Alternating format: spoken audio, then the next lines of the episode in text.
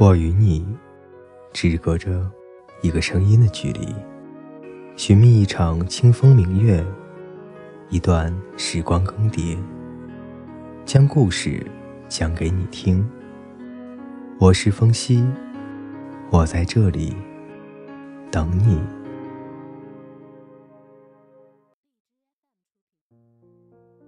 各位听众，大家好，今天为大家带来的故事是。改天是哪天？下次是哪次？以后有多后？作者：芒小芒。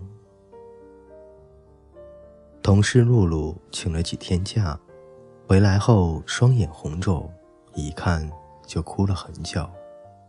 知道他家里也许有伤心事，没敢主动问他怎么，怕勾起了回忆。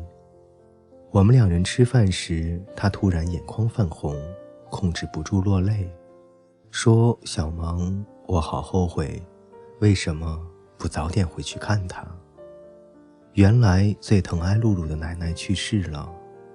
他说：“奶奶不止一次打电话，让他回家看看，因为小时候他和奶奶一起种在院子里的石榴树又结大石榴了。”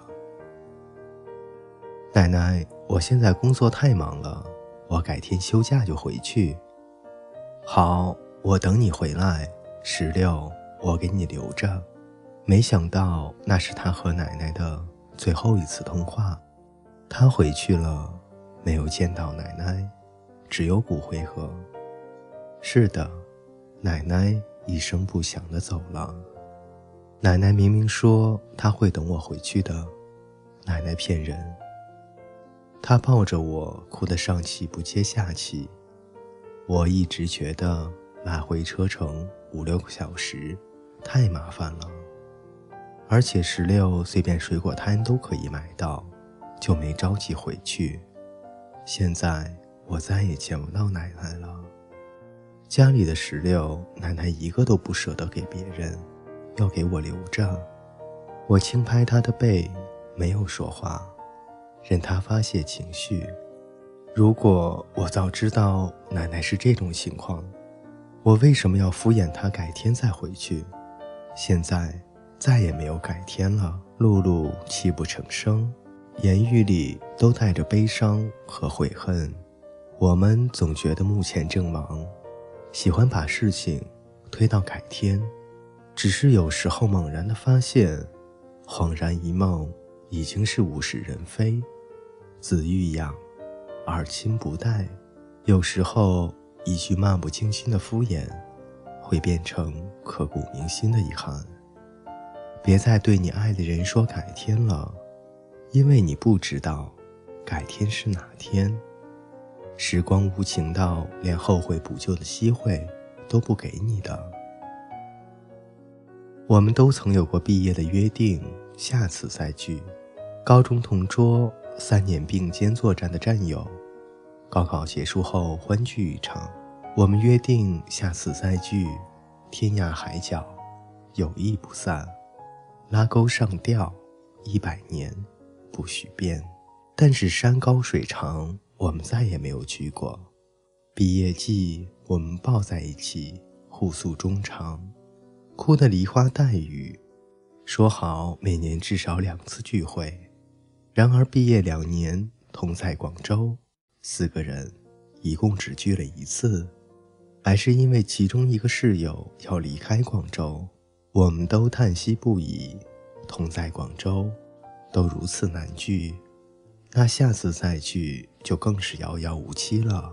分别的时候，我们彼此帮了很久，依依不舍，也终要舍得。南宋沈约的别院安城。生平少年日，分手忆前妻。及尔同衰暮，非复别离时。勿言一樽酒，明日难重迟。梦中不识路，何以慰相思？时光荏苒，我们对昔日同窗的记忆，也仅止于同窗的时光。我们像并肩的流星划过，而后落在不同的地方。年少的我们总以为这世界交通方便，通讯发达，却怎么也没有想到，有些人真的就是一别经年，再难以相见。别再对想见的人说下次了，因为你不知道下次是哪次。时光冷血到连再见二次的机会都不给你的。去四川旅游的时候，碰到一位大叔，四十岁，未婚，人非常好看，一直给我们解答各种的疑问，给我们介绍好吃的美食地点，好看的夜景，告诉我们路线，哪里堵车，哪里不堵。晚上我们一起吃饭，一个直白的男生问大叔为什么单身，大叔给我们讲了他的故事。年轻的时候，大叔的爱人在汶川地震中死亡，直到现在都没有遇到再想结婚的人。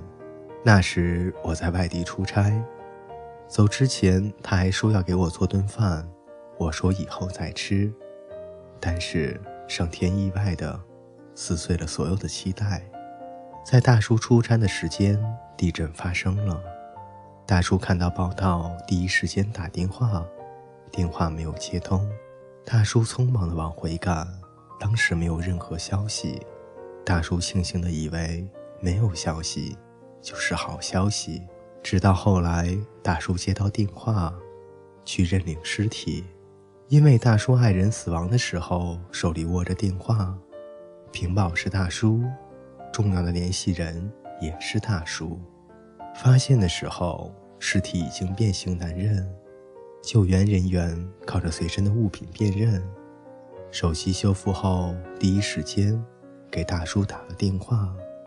大叔是哭着去的，一路上祈祷那个人不是他。但是残酷的现实，还是把大叔折磨得伤心欲绝。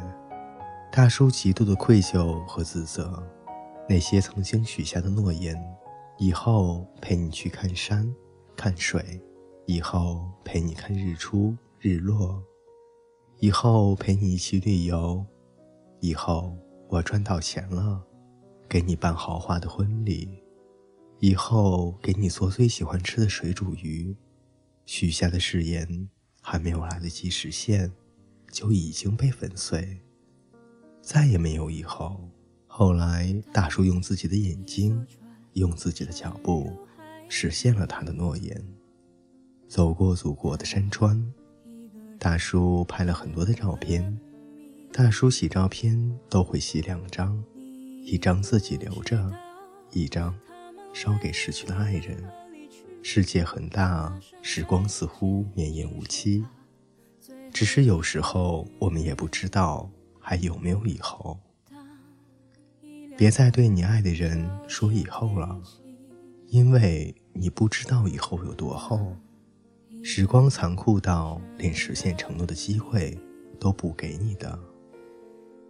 我们总是以为时光漫长，改天可以有很多天，下次可以有很多次，以后我们可以很久很久。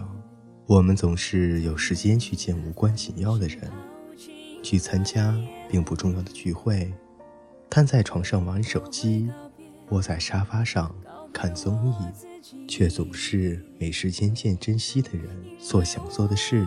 席慕容在《小红门》中写过：“这个世界上有很多的事情，你以为明天一定可以再继续做；有很多的人。”你以为明天一定可以再见面，于是你暂时的放下或暂时的转身，但是就会有那么一次，在你一放手、一转身的那一刹那，有的事情就完全的改变了。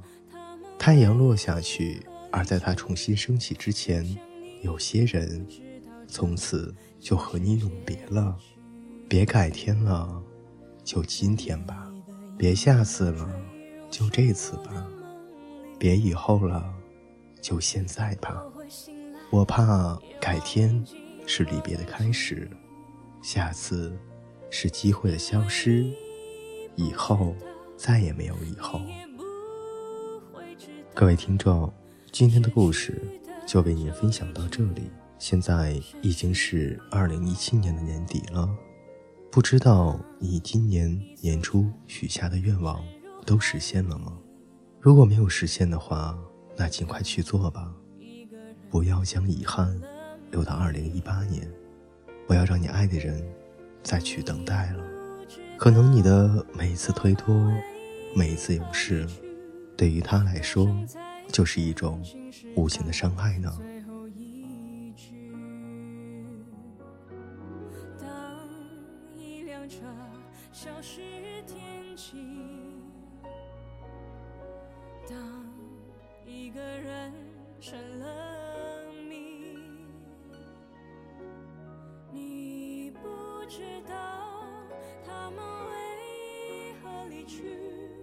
就像你知道这